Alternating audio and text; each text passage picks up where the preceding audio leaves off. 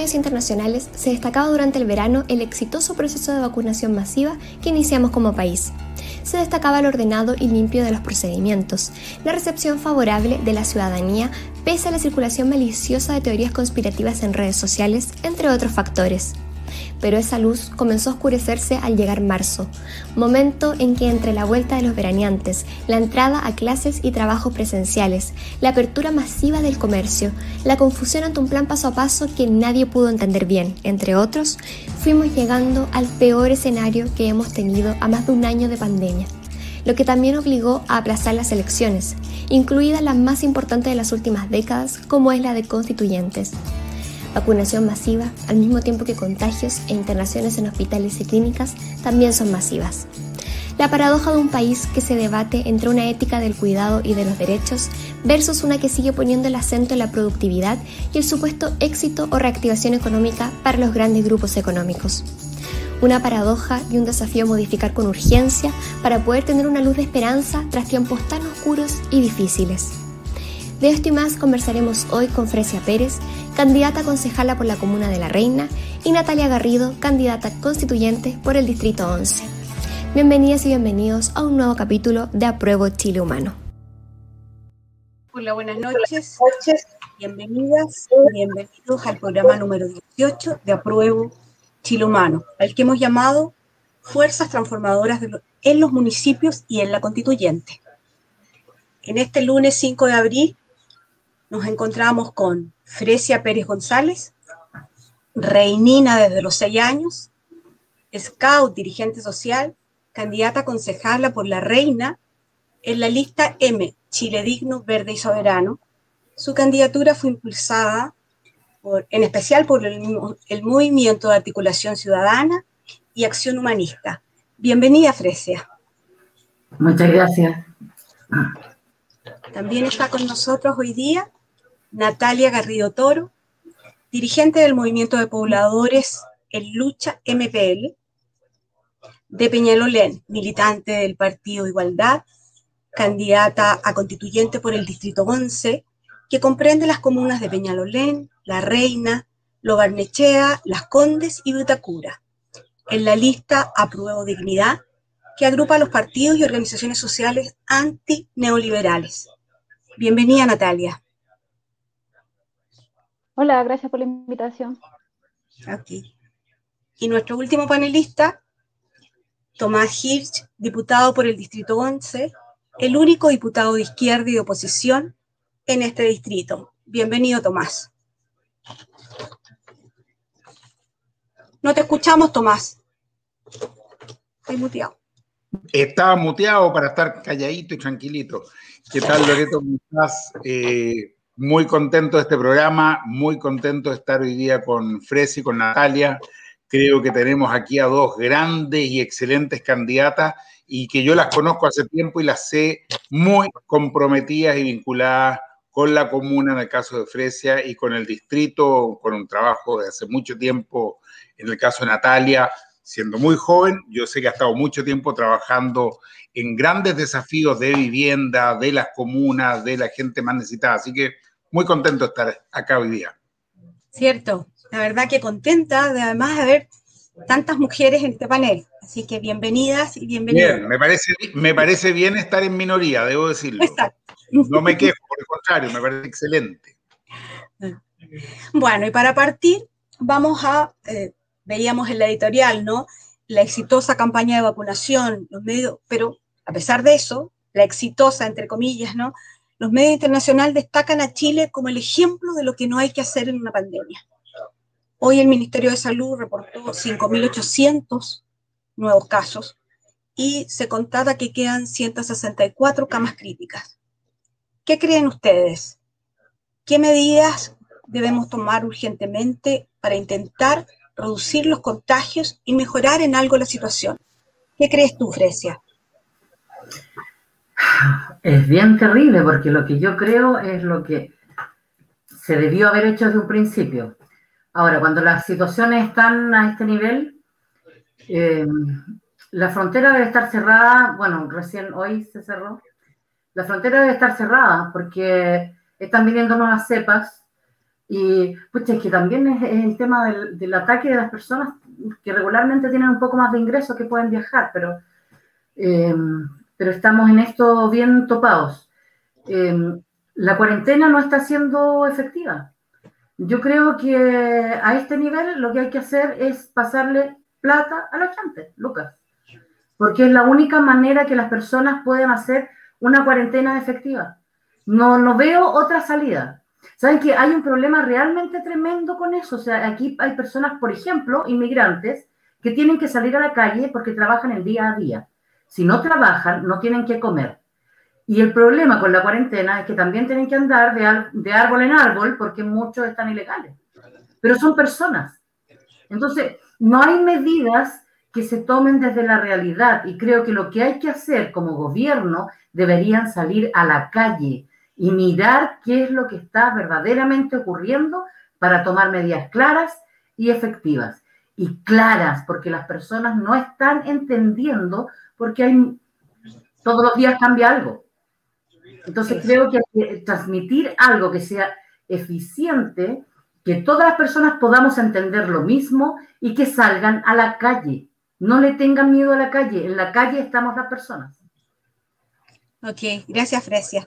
Y Natalia, ¿qué te parece a ti? ¿Qué sugieres?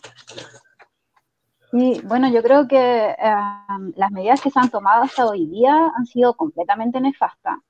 Que como dice eh, Fresia, eh, demuestra la, la, incompetencia, pero sobre todo el desconocimiento de parte de las autoridades que finalmente son las que toman estas medidas, ¿no? Y en ese sentido creo que todas las personas que, que, han muerto en este país por el COVID y también las que salen todos los días a arriesgarse a la calle responden a las malas políticas públicas eh, desde el gobierno. Creo que eso hay que decirlo, creo que ha sido este un gobierno criminal en el trato con, con la población Em, yo hoy día leía em, una investigación que hablaba de que el año pasado, por ejemplo, en el mes de marzo, por dar un ejemplo, la comuna de La Reina había movilizado, había una movilización de personas del 50% menos eh, versus el 29% del mes de este año. O sea, las medidas que fueron el año pasado impuestas para desmovilizar a las personas y evitar los contagios el año pasado hicieron incluso más efecto en la población que hoy día. Eh, y yo creo también algo que, es importante mencionar de que, bueno, ¿por qué la gente, por qué nosotras estamos saliendo a la calle?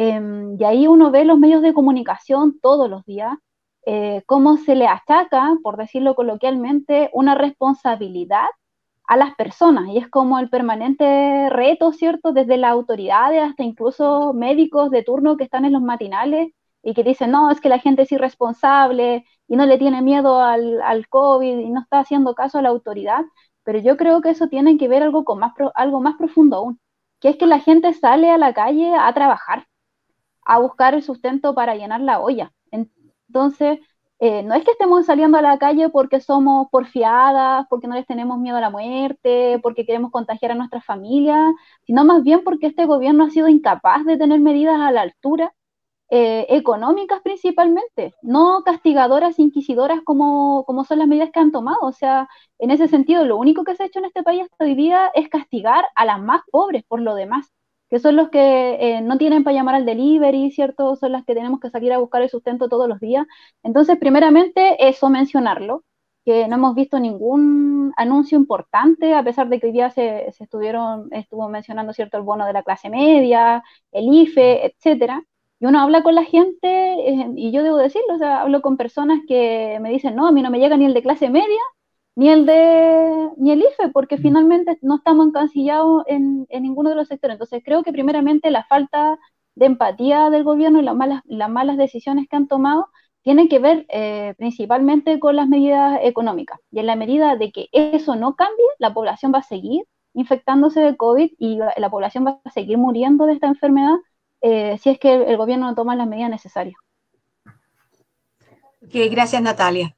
Tomás, eh, escuchando tanto a Natalia como a Fresia, ¿qué crees tú? Las responsabilidades eh, que tiene la moneda, el gobierno, por el mal manejo de la pandemia.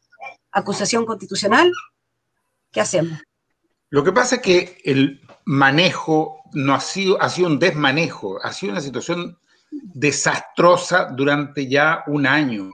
Un gobierno que lo único que se ha dedicado es a eh, autoaplaudirse, ¿no es cierto?, a tratar de mostrarse ante el mundo como el más exitoso en el tratamiento de la pandemia, que está compitiendo con otros países, que está viendo quién tiene más vacunas, quién tiene menos contagios y que en definitiva, más preocupado de su imagen, se ha despreocupado de lo más importante que es la gente, la salud de la gente y sobre todo la situación social en que están hoy día viviendo con una angustia brutal eh, millones de familias, millones, ¿ah?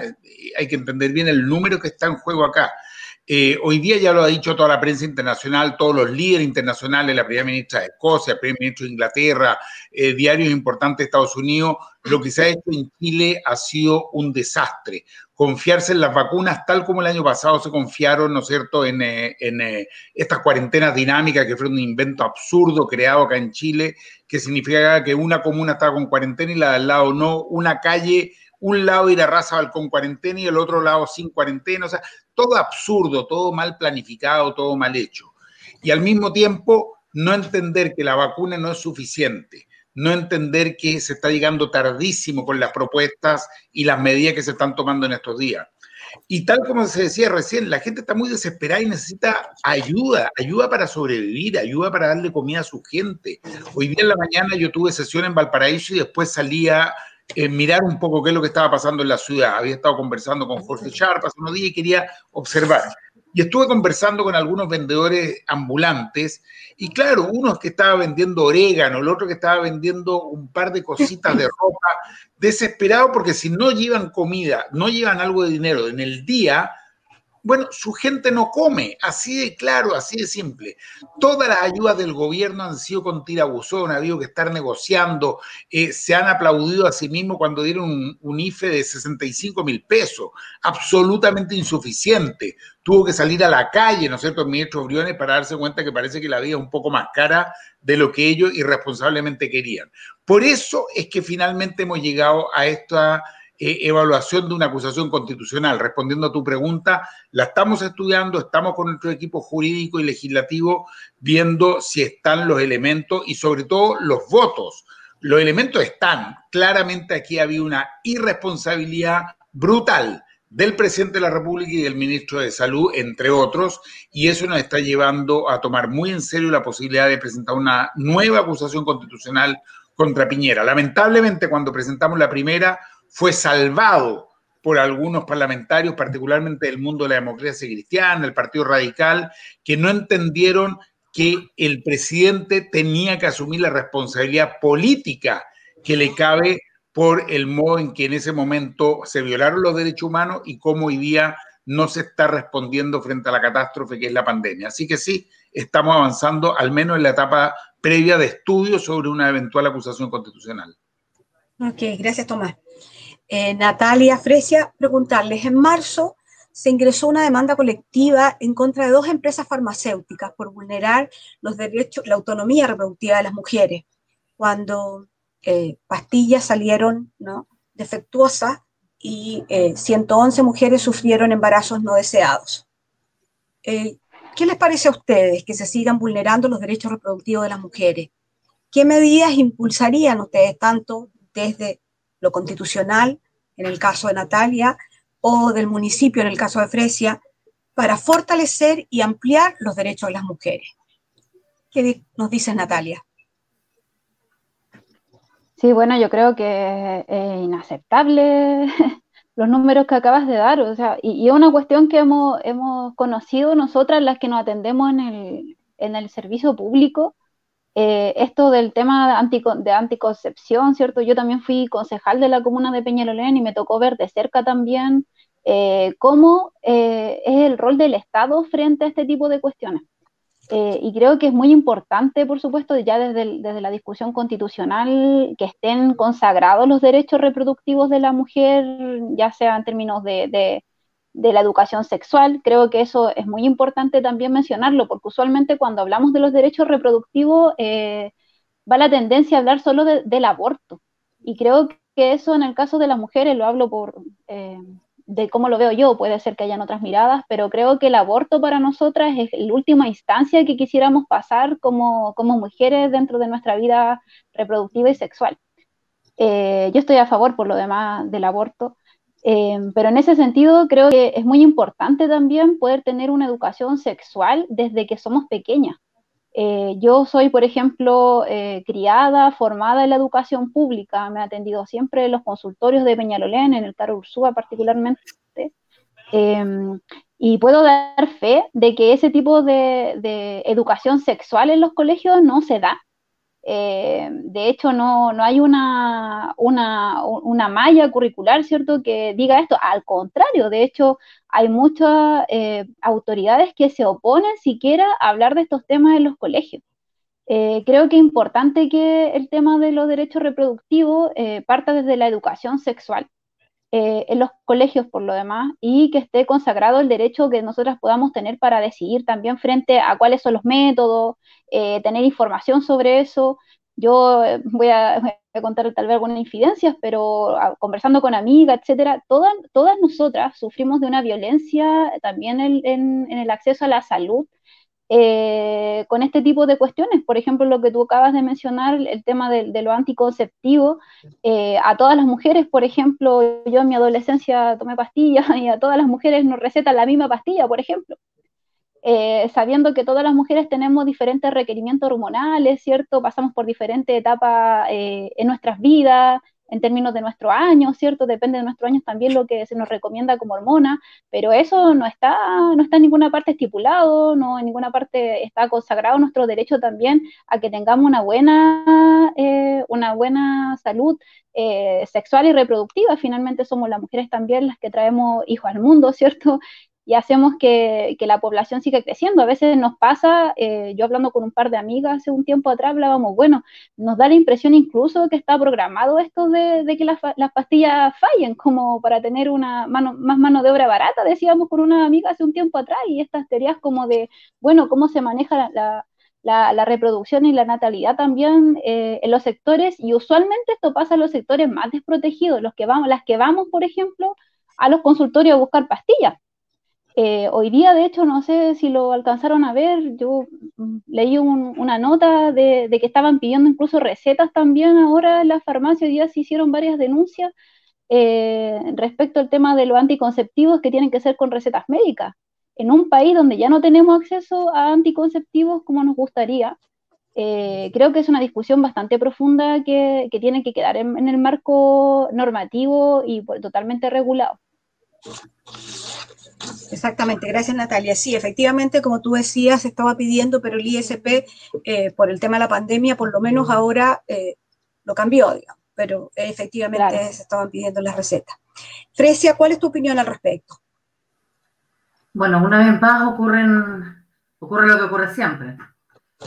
Eh, el ISP tiene que retractarse porque se le ocurre la brillante idea de hacer, de implementar un requerimiento en plena pandemia, cuando no se puede ir prácticamente a, ninguna atención de urgencia, o sea, de no urgencia, porque están todos los centros médicos, los, hospitalarios colapsados, eh, quienes nos atendemos en el servicio público, porque yo me atiendo en el servicio público, y mm, ven cómo es el maltrato. El maltrato no es abofetear necesariamente a las personas también es la no atención o la dilatación en la atención.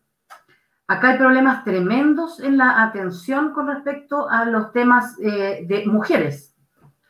Sin embargo, con, con, lo que preguntabas tú, Loreto, eh, a ver, a mí me llama mucho la atención lo, que estabas diciendo tú, Natalia, porque eh, entre las mujeres nos comunicamos y hace muchos años que anda rondando esto de que no, si hay un tiempo en que todas quedan embarazadas porque los anticonceptivos salen malos. Entonces, si entre las mujeres conversamos eso, nuestras estadísticas, que son las de la calle, las de las personas con las que nos, relacionamos, existe ese sentimiento, entonces uno dirá, ¿será verdad? Y, y ahora, ¿quién se responsabiliza de lo que ha ocurrido? ¿Y por qué eh, es un tema que recae solo en las mujeres las mujeres no procreamos solas. Nadie, ninguna mujer procrea sola. Por lo tanto, acá ni siquiera deberíamos hablar de que hay mujeres que quedaron embarazadas, que están esperando un bebé, porque las pastillas salieron malas. Hay parejas que están en una situación complicada porque quedaron, están esperando un bebé por problemas que el Estado no asume. Acá, o sea, es que, ¿a quién se denuncia? ¿Qué es lo que se hace ahora? Escuché el caso ayer de una persona que está embarazada y, lo descubrió a los cinco meses. ¿Cómo va a abortar a un bebé de cinco meses? Acá cuando se empezó a trabajar en la ley para el aborto, todo decía, no, si las mujeres van a salir todas arrancando y van a abortar todas al tiro. ¿Saben cuál es el problema de las mujeres que se les genera psicológicamente por abortar? Están muchos años con el problema adentro, porque no es fácil abortar, no es una decisión fácil. Y acá se complica día a día, cuando siempre se habla que la mujer aborta. ¿Y qué pasa con los hombres que dejan votados a sus hijos? ¿Ellos no abortan? Eso también es abortar. Abortar es dejar algo. Y eso es abortar. Y sobre todo una hija o un hijo. Pero acá, con respecto a las pastillas, acá tiene que haber una demanda colectiva. Debe haber la posibilidad de una demanda colectiva porque alguien tiene que responder esto. Es como cuando empezó a salir el tema de los Provida. Perfecto, los Provida. Que se hagan cargo de las personas que nacen, que las familias las tuvieron que dar en adopción, pero hasta, hasta los 25 años, que terminen titulados. Porque es muy fácil decir, no, que lo tenga, que lo tenga, pero yo me lavo las manos. No, acá hay que responsabilizarse siempre. Y tenemos que ver responsabilidades concretas y ver qué es lo que se puede, cómo medianamente solucionar. Pero esas criaturas no pueden venir al mundo si no fueron pensadas. O sea, estamos en el siglo XXI, por Dios. Ok, gracias, Fresia. Tomás, un poco cambiando el tema. Hoy día la Cámara de Diputados y el en general el Congreso, ¿no? Eh, vio el tema de la postergación de las elecciones. ¿Cómo resulta ese tema? ¿Cómo lo ves tú? Se vieron dos temas para, precisar. El primero tiene que ver con el bono clase media, ¿no es cierto? Eh, donde eh, ha sido una, un verdadero tire y afloja con el gobierno para que entienda que tiene que subir los montos que tiene que facilitar los mecanismos y tiene que universalizarlo, es decir, permitir que llegue la ayuda efectivamente a todas y todos, cosa que hoy día no es así. Bonos que están llenos de letras chicas, que tienen restricciones, que si alguien recibe una parte no recibe la otra. Es complejísimo, enredadísimo y eso es lo que ha hecho que hasta hoy, habiendo 11 millones de personas que teóricamente debieran tener acceso a estos bonos, solo 6,9 millones los han recibido por las dificultades que implica. Respecto a las elecciones, eh, nosotros tenemos muy claro que acá el gobierno actuó muy tarde, muy improvisadamente y muy a última hora. Ya cuando planteó el voto en dos días, yo personalmente rechacé esa propuesta porque le habíamos hecho muchas otras propuestas previamente. El voto anticipado, la ampliación del horario, el número de locales de votación, el número de mesa, en fin, había muchas fórmulas a última hora improvisan con lo de los dos días y la verdad es que se corre un riesgo de que haya cualquier tipo de irregularidad. Y ahora, cuando faltan pocos días, de hecho, estamos ya en la semana en que se iban a producir las elecciones, el gobierno muy al final eh, presenta un proyecto de ley después que desde diciembre se le había dicho que no se iba a lograr una elección eh, en esta fecha, que probablemente nos íbamos a encontrar con un pic de la pandemia. Claro, hay mucha gente que estaba mirando la red hoy día que está enojada con el Congreso, que pucha, todavía no legislan, estamos a pocos días. Lo que pasa es que el gobierno ha hecho todo mal, todo tarde. Hemos llegado hoy día a una, a una votación en la que se aprobó, tal como se hizo primero en la Cámara de Diputados, luego en el Senado, hoy día de nuevo en la Cámara de Diputados, se aprueba la postergación de las elecciones, pero hemos tenido que parar a la derecha en una serie de trampas que querían hacer. Ellos querían que, por ejemplo, los candidatos sigan recibiendo eh, dinero y sabemos que eso beneficia fuertemente a la derecha que está recibiendo cientos de millones de pesos para candidatos. Natalia lo sabe perfectamente, acá en el Distrito 11 hay una, un escándalo, ¿no es cierto?, de algunas candidatas como Marcela Cubillo, la que va a constituyente, no la buena, la que va a alcaldesa de Las Condes, que ha recibido, no sé, 130 o 140 millones, aparte de 80 millones de un crédito que le dieron. O sea, es muy escandaloso. Además, querían que los alcaldes que están suspendidos porque van a la reelección volvieran a la alcaldía, lo cual era absolutamente eh, un espacio para el cohecho, para que estén ahí 10 días en la alcaldía y por lo tanto desde ahí hicieran una campaña totalmente desequilibrada con el resto de las candidatas y candidatos. Logramos parar eso, pero la derecha se opuso a algo increíble y es que haya transporte gratuito el día de la elección. La derecha lo votó en contra, no les interesa que la gente vaya a votar, no les interesa, pero también votó en contra que no se cobrara intereses, ¿no es cierto?, a los candidatos, candidatas que han pedido crédito y les cuidó el negocio a los bancos. O sea, en estas votaciones estos días hemos visto a la derecha en su esencia misma, protegiendo a los bancos, cuidando el negocio, tratando que los alcaldes sigan instalados, ¿no es cierto?, para poder seguir haciendo campaña. En fin, muy escandaloso lo que hemos visto en estos días. Se fue a comisión mixta y mañana en la mañana estamos citados nuevamente desde las 11 hasta las 12 y media, y ahí ya debiera quedar finiquitado este proyecto. Las elecciones ya están postergadas, eso ya se aprobó, ah, eso ya. es un hecho. Lo que falta ahora son estos detalles que estamos peleando para que la locomoción sea gratuita, para que los alcaldes no puedan volver y para que la derecha no siga recibiendo platas durante este periodo de postergación de la, de la campaña. Eso, gracias Tomás, nos queda claro y nos contestaste las dos preguntas, porque la otra venía, venía después. Me, pasa, ya nos pasó la semana pasada, viste, me adelanto. Voy a Muy bien. solo lo que me preguntas. Genial. Frecia Natalia, eh, volviendo a las elecciones, que ya nos contaba Tomás que definitivamente eh, quedan suspendidas para el 15 y el 16 de mayo, eh, ustedes que están postulando una a la concejalía y la otra a la constituyente, ¿Cuál es la realidad que ustedes han estado viviendo en su comuna, en su distrito?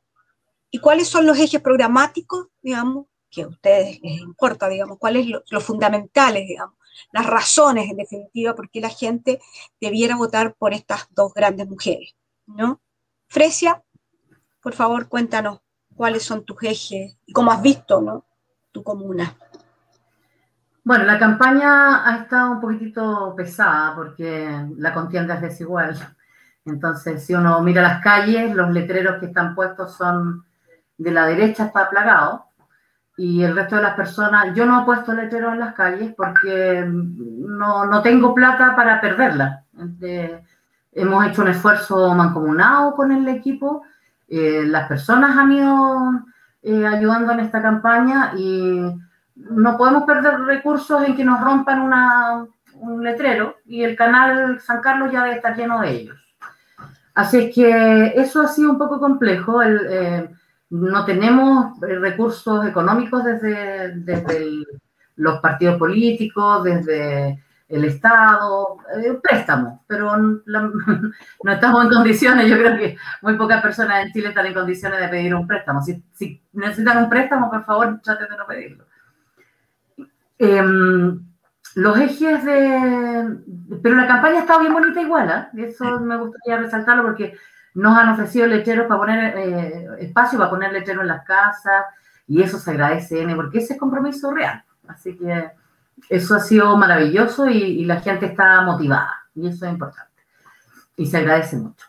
A ver, con respecto a los ejes de la campaña, me gustaría hoy día comentarles sobre adultez mayor, que creo que es algo muy importante en nuestra comuna, que es un porcentaje alto de adultez mayor, eh, un 19%, 20% de, de, personas mayores. Eh, por lo tanto, la comuna tenemos que irla preparando para eh, allanar el camino hacia ella. Aquí en la comuna tenemos un centro de atención al adulto mayor, pero atienden a adultez mayor desde eh, o sea, desde el consultorio, derivadas. Por lo tanto, son personas que están con algún problema emocional o recién eh, enviudados o, con problemas eh, físicos de salud. Y las personas están un tiempo ahí, después se les da de alta y van a su casa, perfectos, se vuelven a sentir mal y vuelven al, al centro. La, lo que sí yo creo interesante sería generar en la comuna un centro de adultez mayor, pero abierto, que las personas vayan y que hagan lo que se les ocurra, porque las personas adultas saben lo que tienen que hacer, lo que quieren hacer, no hay para qué estarles indicando tanta cosa. Son las personas más responsables que existe en la sociedad y eso está aprobado, porque tienen la experiencia, la sabiduría y se cuidan. Así es que un centro de adultos mayor vendría fantástico para ir a leer, ir a conversar, ir a un juego, talleres que esas personas decidan y que tenga acceso eh, gratuito, por ejemplo, desde el transporte de los pasen a buscar y les pasen a dejar. Creo que las personas que han entregado a este país merecen una retribución. La jubilación no le está haciendo, por lo tanto, el, creo que lo mínimo que podemos hacer es generar un espacio para que eh, de agradecimiento son personas que lo han entregado todo.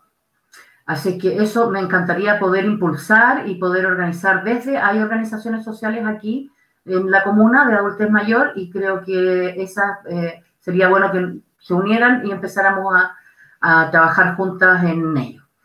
Y mm, la adolescencia aquí es, la, la, juventud es un tema. La, a la juventud acá no se le pregunta ninguna cosa, nada, nada, nada, nada. La juventud es como que no existiera, ¿no? Si ellos estudian, ellos están en otras partes. Entonces acá los espacios son sumamente complicados para la juventud. Em, las plazas, los espacios al aire libre, eh, la gente reclama mucho de que meten ruido. Ahí tenemos eh, plazas donde las, chicas y los chicos se las han tomado porque están en su propio derecho de, de hacer actividades. Y claro, no se norma porque las plazas no están organizadas. Entonces, viene una institución, la institucionalidad, viene el municipio, arregla las plazas, son todos, no le pregunta a nadie, no considera a la juventud, que son los que están ocupando, la, la juventud ocupando muchísimo las plazas ahora. La asamblea feminista se junta en la plaza Gabriela Cristal. Em, los que andan en, en, skate, los skaters, en la plaza Nueva Delhi. Eh, en la Plaza La Reina se hacen conversatorios. Entonces es sumamente importante involucrar a las personas en las decisiones para que tengan sus espacios. Y, eh, y ese es mi compromiso, generar asambleas temáticas donde las personas puedan hablar, conversar, ver sus problemas y, y, desde ahí empezar a generar soluciones en conjunto, ver cómo gestionar y meterla en el Consejo Municipal para que eh, se materialice lo que ella, esas personas necesitan. Genial, gracias Frecia. Natalia, cuéntanos, a nivel constituyente, ¿cuáles son tus ejes programáticos?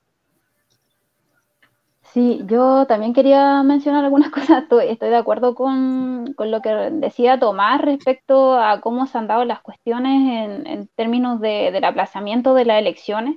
Pienso que también es un un decante de malas medidas que ya habíamos hablado anteriormente para que se aplazara una de las elecciones más importantes en los últimos años eh, en Chile, que poco contribuye al encantamiento que debería tener la gente para poder ir a votar. O sea, estas cuestiones creo que es una aberración, como decía Tomás, estar hablando de los miles de millones de pesos que ha invertido principalmente la derecha en campañas políticas cuando estamos hablando de que hay gente que está muriendo de COVID, cuando estamos hablando de que hay gente que no tiene para comer, cuando hablamos de las ollas comunes.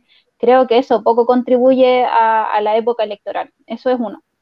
Y, segundo, pienso también que mm, eh, por lo menos nosotras desde, la, desde nuestra campaña también la hemos vivido harto en la calle hasta donde pudimos, con todas las medidas sanitarias que pudimos implementar no como nos hubiese gustado por lo mismo, porque hay que tener, hay que cuidarse, y nosotras tratamos de cuidarnos harto, así que también ahí por las redes sociales, este tipo de espacios también nos, nos da tribunas para poder hablar temas que muchas veces no podemos llegar a todas las casas por principalmente lo que decía Precia, que tiene también que ver con, en este país finalmente la plata hace ganadores a muchos, ni siquiera la idea, eh, ni siquiera el trabajo, la historia o la trayectoria inclusive que tienen en, los territorios. Eso es una cuestión que nosotras siempre hemos criticado y en este distrito principalmente es una cuestión que marca eh, el tema de la plata finalmente quién está en el Congreso, por dar un ejemplo. Afortunadamente la vez pasada con Tomás, yo fui también en la lista de Tomás, pudimos impulsar desde ahí también la diputación del Tomás y poder romper también eso que tenían ellos acá, esta trinchera que tenían acá en este distrito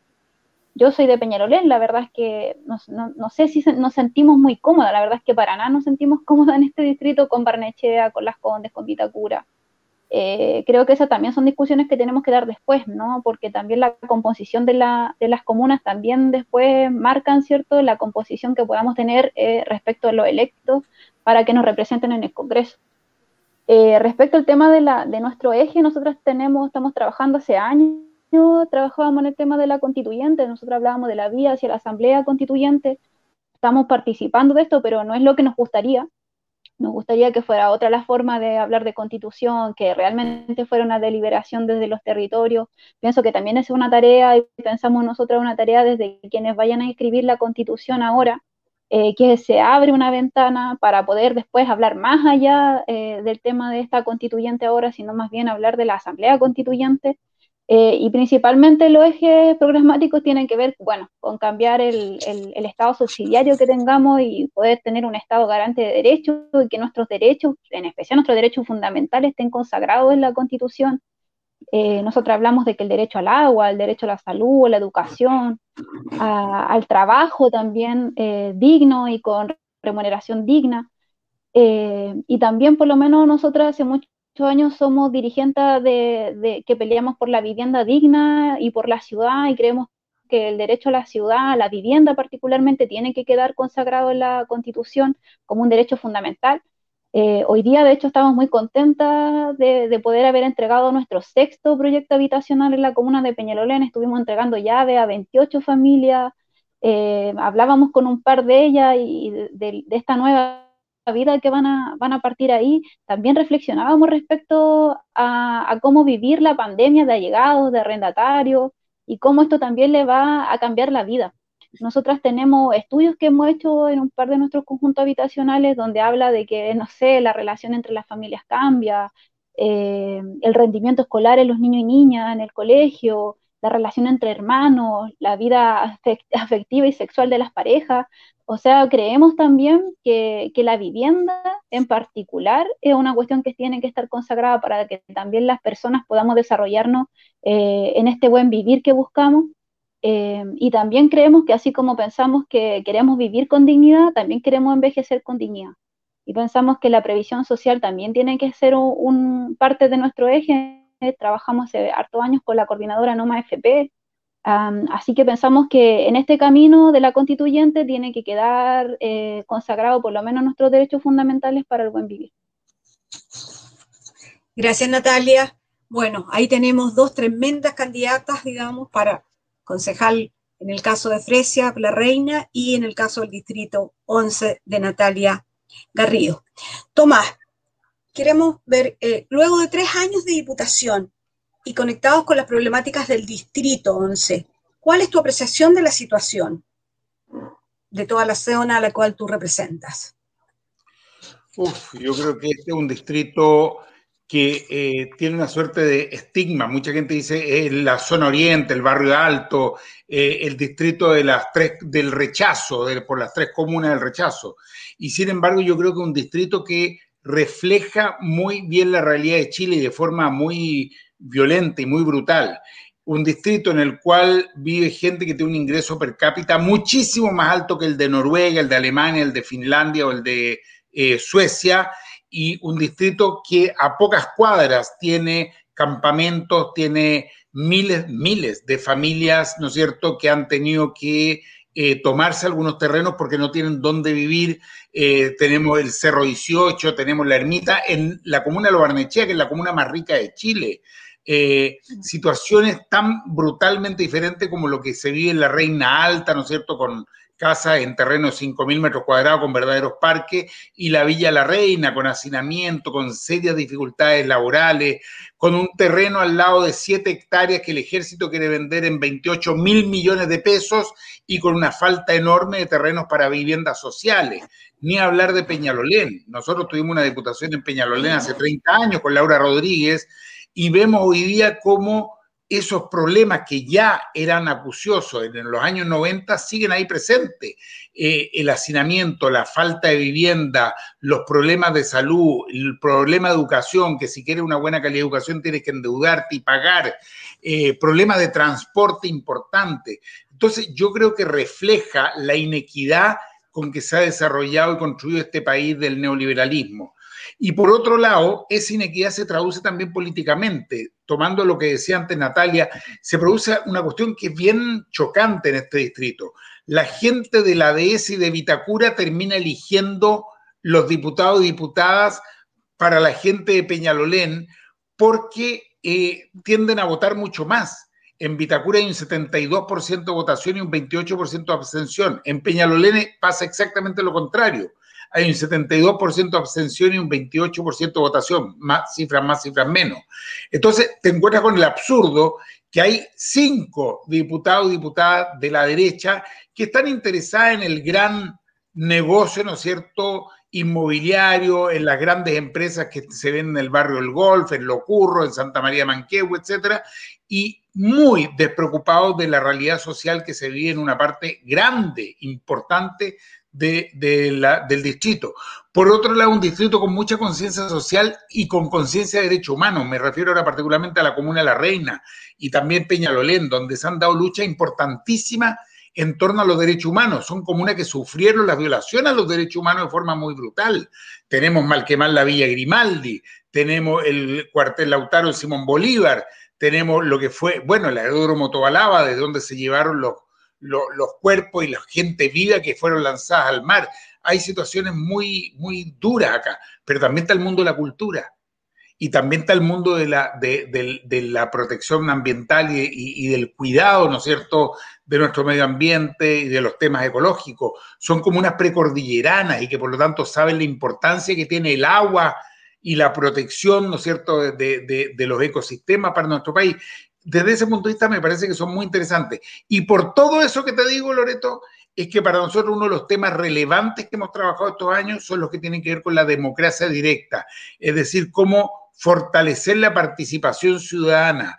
Hemos desarrollado proyectos de ley que tienen que ver con facilitar los plebiscitos comunales, con hacer más accesible la posibilidad de participación y de decisión de la ciudadanía. Y yo desde ese punto de vista aspiro por trabajar muy junto con Fresia desde el gobierno municipal y con Natalia desde las propuestas constituyentes para que efectivamente podamos construir comunas más digna, más justo y sobre todo también una constitución que le devuelva eh, la potestad y el protagonismo a la ciudadanía y que nos permita cortar de una vez por todas con este nefasto modelo y sistema neoliberal que hemos tenido en Chile.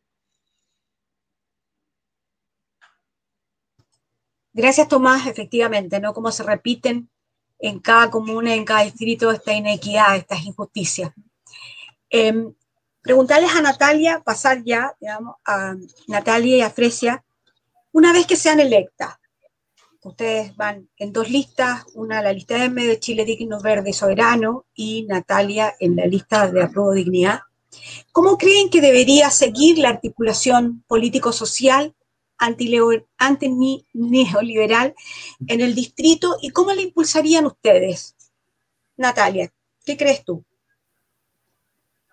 Sí, bueno, yo creo que, mm, que, un poco lo que decía Tomás también. Pienso que las organizaciones o las listas que incluso acabas de mencionar es eh, también una síntesis de reflexiones y conversaciones que hemos tenido varias de las organizaciones que estamos construyendo en el distrito. Em, quería mencionar también que efectivamente eh, nos sentimos muy cercanos al pueblo que vive en las comunas más ricas de Chile, que, que sufren también con esta desigualdad más, más más latente, ¿no? más, chocante, que por lo menos en, en, Peñarolén, que es una de las comunas que todavía tiene como esto, que todavía somos mayoría nosotras, y hemos luchado para que no nos desplacen de nuestra comuna. Em, y en ese sentido creo que es importante poder conseguir grandes eh, grados de unidad frente a lo que se nos viene. Y eso es importante, cuestión que por lo menos ha sido una crítica permanente de los sectores em, o una autocrítica que hemos tenido eh, respecto a cuando no nos vamos encontrando, cuando de repente las diferencias muy pequeñas hacen que se transformen en grandes y nos vamos alejando y por ahí eh, acercando, alejando, y creo que eso solamente eh, le, viene bien, le viene bien al poder, a, quienes defienden su proyecto político histórico, como es la derecha, por ejemplo, que ahí no se pierden, siempre nos comparamos en ese sentido con, las personas que reflexionamos, cuando hay que defender los derechos, o sea, perdón, los el, sistema económico imperante en Chile, la derecha no tiene ningún problema con unirse todos juntos y, defender su proyecto histórico capitalista neoliberal. Pienso que para nosotras es importante poder tener ese grado de unidad, ¿cierto? Que, no, que nos falta o que lo vamos consiguiendo de a poco. De hecho, eh, y esto lo, hemos hablado varias veces, que, la, que tengamos una diputación, y yo me siento parte también de la, de la diputación de, de Tomás tiene que ver precisamente con que en aquel momento tomamos una decisión de unidad importante. Y eso nos permitió después de muchos años poder tener un diputado eh, de que habla, por ejemplo, eh, yo sé también de esto de, presentar proyectos de, participación más directa, sé también que Tomás ha estado presentando proyectos respecto a los plebiscitos, cuestiones que nosotros sabemos, conocemos, y que incluso durante los últimos años se han puesto más trabas para que la población pueda participar de forma más directa y deliberante y vinculante. Eh, eso es súper importante y, nace también de esta, de esta diputación que tiene que ver con los grados de unidad que en su momento conseguimos. Eh, pienso que estas formas de hacer política son las correctas, donde nos encontramos con, ciertas diferencias, y eso, eso siempre va a estar, pero que impere la unidad frente a un proyecto histórico que finalmente es poder derribar eh, todo este sistema capitalista que se nos ha impuesto durante años y eso se viene ahora para la constituyente, porque finalmente también los que puedan lograr eh, las constituyentes o en el caso de Fresia, las concejalías en el, gobierno local, comunal, ¿cierto? Si no hay un proyecto colectivo con otras organizaciones, si no nos pegamos los piojos, como decimos en la población, con otros compañeros y compañeras para poder eh, liberarnos de este, de este sistema, la verdad es que vamos a terminar en lo mismo de siempre siempre viendo cuáles son los caudillos, cuál es mi proyecto, qué es lo que yo quiero proyectar, y creo que eso es lo que tenemos que dejar, dejar a un lado. Así que pienso que eso es importante de que defendamos, que estemos principalmente en sintonía con el proyecto histórico de la población. Gracias, Natalia. Efectivamente, digamos, la unidad es lo que nos hace fuerte. Eh, Fresia, cuéntanos, ¿cuál es tu opinión al respecto? Ay, Loreto, Natalia acaba de decir algo que incluso lo conversábamos hoy día del, la, dificultad que están teniendo las chicas y los chicos para el colegio, de que no, las experiencias que se van a perder en este periodo, como pegarse los piojos, es como algo tan humano que, es necesario además vivirlo para enfrentar dificultades desde, desde, desde la edad pequeña. La, la, reina hay que ponerla en un modo constituyente. Eh, preparar educación cívica, talleres en las escuelas, en los colegios, en los liceos municipales, particulares, en todos, hacer talleres abiertos para que la gente pueda participar, las juntas de vecinos, las sedes de las juntas de vecinos que están ubicadas en las unidades vecinales, abrirlas para que haya discusión, generar asambleas constituyentes en toda la comuna, que las personas que salgan elegidas para convencionales constituyentes estén atentas y participen activamente en estas asambleas. Creo que es fundamental que para aplacar el neoliberalismo sea así, con educación, entendiendo qué realmente significa y cuál es el problema fundamental que tiene este país que ha ocasionado que sea neoliberal. Viste que no, me no te cuesta solo a ti, Loreto. No es, un, no es muy fácil la palabra. Uno la escucha harto, pero la dice poco. Pero es bueno que las personas vayan notando cuál es la diferencia. ¿Qué diferencia hay entre un país? ¿Saben que, ¿saben que re pocos países neoliberales? Eh, estamos ahí en el, en el centro del universo, dentro de la inoperancia del mundial. Es importante que el conocimiento nos invada para poder accionar, reaccionar. El proceso constituyente es un proceso importantísimo y tenemos que participar todas y todos. No le hagamos el quite. La Junta de Vecinos, para que sepan, por favor, las iglesias, las parroquias, pueden participar, porque no va a ser, no va a ser proselitismo político, va a ser cultura, educación. Y eso no le viene mal a nadie. Hay que fomentar que eso ocurra y participar y además difundir para que exista esa participación. Porque si se difunde solo por las redes sociales, por ejemplo, nos perdemos de la maravillosa experiencia de la adultez mayor.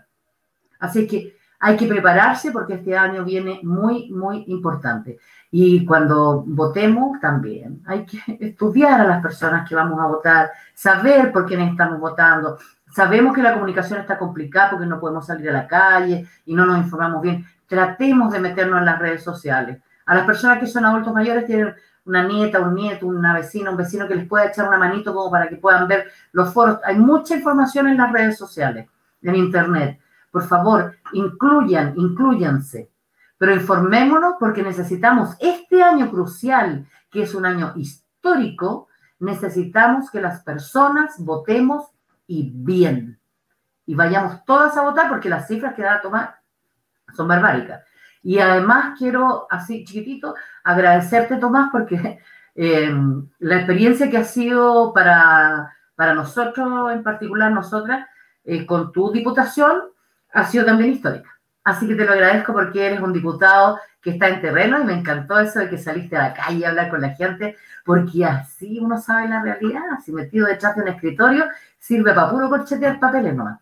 Hay que estar donde las papas queman, porque si no uno no sabe lo que es comer papa ni quemarse. Ok, gracias Fresia. Bueno, efectivamente tenemos dos tremendas candidatas y en general en nuestras listas tanto en Apruebo de Dignidad como en Chile Digno y Verdadero, tenemos muchos y muy buenos candidatos a nivel de todo el país. Así que contento de poder verlo. Tomás, queríamos, siguiendo en el tema, eh, preguntarte qué importancia tiene la convergencia del mundo antineoliberal de cara a las próximas elecciones, a todos los desafíos electorales, no solo el de mayo, sino que eh, el de todo el año. Mira, Loreto, yo creo que somos muchos y muchas los que queremos vivir en un país más justo, más democrático, con más dignidad. Y tenemos muchas organizaciones políticas, sociales, culturales, étnicas, feministas, ecologistas, de estudiantes, de trabajadores, en fin, de la vivienda. Creo que es fundamental comprender que nadie puede lograr solo el Chile al que aspiramos. Nadie puede solo esa, esa comprensión me parece que es fundamental. Cada una y cada uno de nosotros participamos de alguna orgánica y decimos, uff, somos la hostia, dirían los españoles, somos lo mejor, somos fantásticos. No hay como ser humanista, no hay como ser de acción humanista, no hay como ser de igualdad, no hay como ser de la coordinadora de movimientos sociales. Sí, pero solo no se puede. Entonces, para mí constatar eso es fundamental. Para terminar con la dictadura nos tuvimos que unir muchos movimientos políticos y sociales para poder terminar con este modelo neoliberal no lo puede hacer nadie solo. Es fundamental el trabajo conjunto. Y ahí tenemos un desafío desde el mundo del progresismo, desde el mundo de, la, de, quienes queremos estos cambios, y es tratar de, yo sé que puede no ser fácil, pero tratar de bajar un poco la guardia de la propia identidad. Eh, nosotros, por lo menos de Acción Humanista, queremos colaborar a construir un acuerdo amplio, entendiendo que quizás no caben todos. Eh, de hecho, yo lo he dicho siempre, la oposición en Chile no es una sola. A mí cuando me dicen, oye, pero si en el Congreso son mayoría, cuidado, cuidado somos mayoría tal vez en los números, pero en la práctica hay un porcentaje importante de diputadas y diputados demócratas cristianos, radicales y otros que han votado sistemáticamente con el gobierno y con la derecha. Entonces, no son de una oposición, ni mucho menos están por terminar con el modelo neoliberal, si lo profundizaron mientras estaban en el gobierno y, avanzaron incluso en ese modelo. Pero hay un mundo grande, importante, y creo que fragmentarnos y dividirnos no, no, no, no, no nos conviene, no nos hace bien, no ayuda al país. Así que tenemos desafío. Ahora hemos logrado una construcción amplia eh, eh, entre muchas organizaciones para la constituyente. Eh, en el caso de los concejales y las concejalas estamos todavía muy fragmentados y muy divididos. Ojalá podamos todas y todos contribuir para, para las próximas elecciones, la presidencial y la parlamentaria, porque tenemos la responsabilidad de impedir que la derecha siga gobernando este país otros cuatro años. Yo creo que eso sería una tragedia, una verdadera tragedia. Eh, a veces antes yo decía, bueno, son todos iguales. Sí, pero lo que hemos visto en estos cuatro años, un gobierno, ¿no es cierto?, que sistemáticamente, y digo esa palabra con mucha responsabilidad, sistemáticamente ha violado los derechos humanos y lo ha mantenido esa violación a través del tiempo, eh, y ha generado una situación de angustia y desesperación en millones de familias chilenas, es algo que tenemos la responsabilidad y el compromiso de terminar. Desde ahí veo yo la importancia de la convergencia, desde, desde ahí, más que en torno a un nombre, en torno a una propuesta. A mí me da lo mismo si se llama un modo u otro, pero una propuesta que nos permita converger. Ese es el desafío que tenemos. Ok, gracias Tomás. Y bueno, aunque no lo crean, se nos ha pasado volando. Hemos tenido un muy, muy interesante programa, sí, muy interesante programa. Así que pedirle a cada uno un minuto para que eh, se despidan o si quieren profundizar en algo. Eh, Fresia, tu minuto para despedir. Un minuto. Tómamelo recalca porque siempre me paso. Ah, ya, ya, nos conocemos, ¿está bien eso? A ver, M305, ¿y por qué? Porque queremos instalar los temas de verdad en el municipio. Tenemos que ir al Consejo Municipal. Tenemos, vamos a estar en la calle.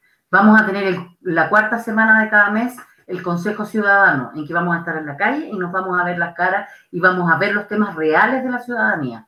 Y de la ciudadanía me refiero a desde la pequeña infancia hasta la adultez mayor, desde el comerciante, desde la educadora, desde todos los ámbitos de la comuna.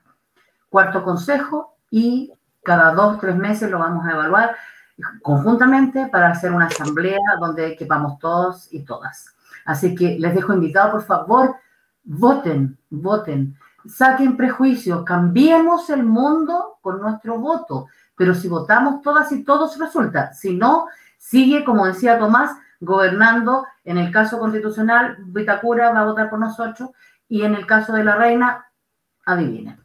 Así que un abrazo grande. Muchas gracias por habernos escuchado. Natalia, te deseo lo mejor. Loreto, Tomás, muchas gracias por este espacio. Nano, que está ahí fondeadito, nos está colaborando. Así que nos vemos cualquier día que sean las votaciones, por favor, a votar. M805, gracias. Gracias a ti, Fresia. Tu minuto, Natalia. Sí, yo quiero agradecer la invitación también. Bueno, bueno verlas a todas y a ti también, Tomás. Eh, nada, yo solo em, decir que se vienen tiempos duros, que hay que seguir organizado, que la elección es parte de nuestro, de nuestro proceso, no es, no es el fin, ¿cierto?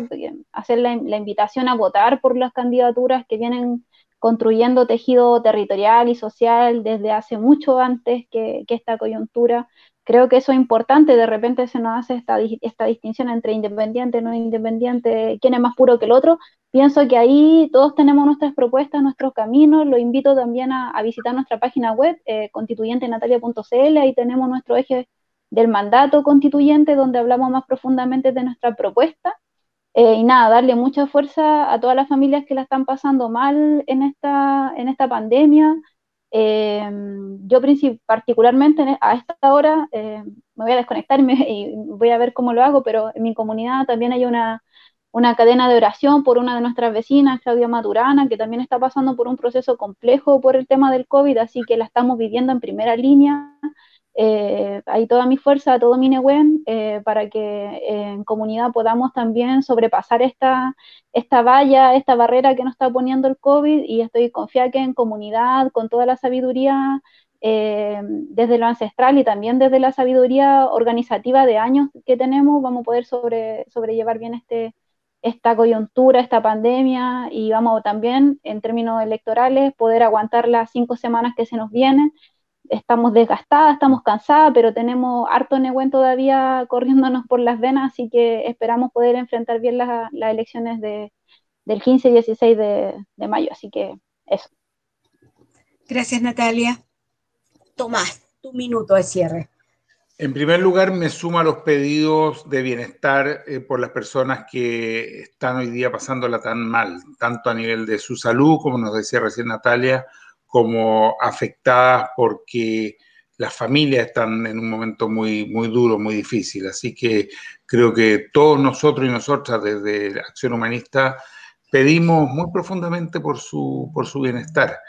Eh, en segundo lugar, decir que si bien este es un año electoral, para mí sobre todo un año en que tenemos que fortalecer la organización social y la movilización social.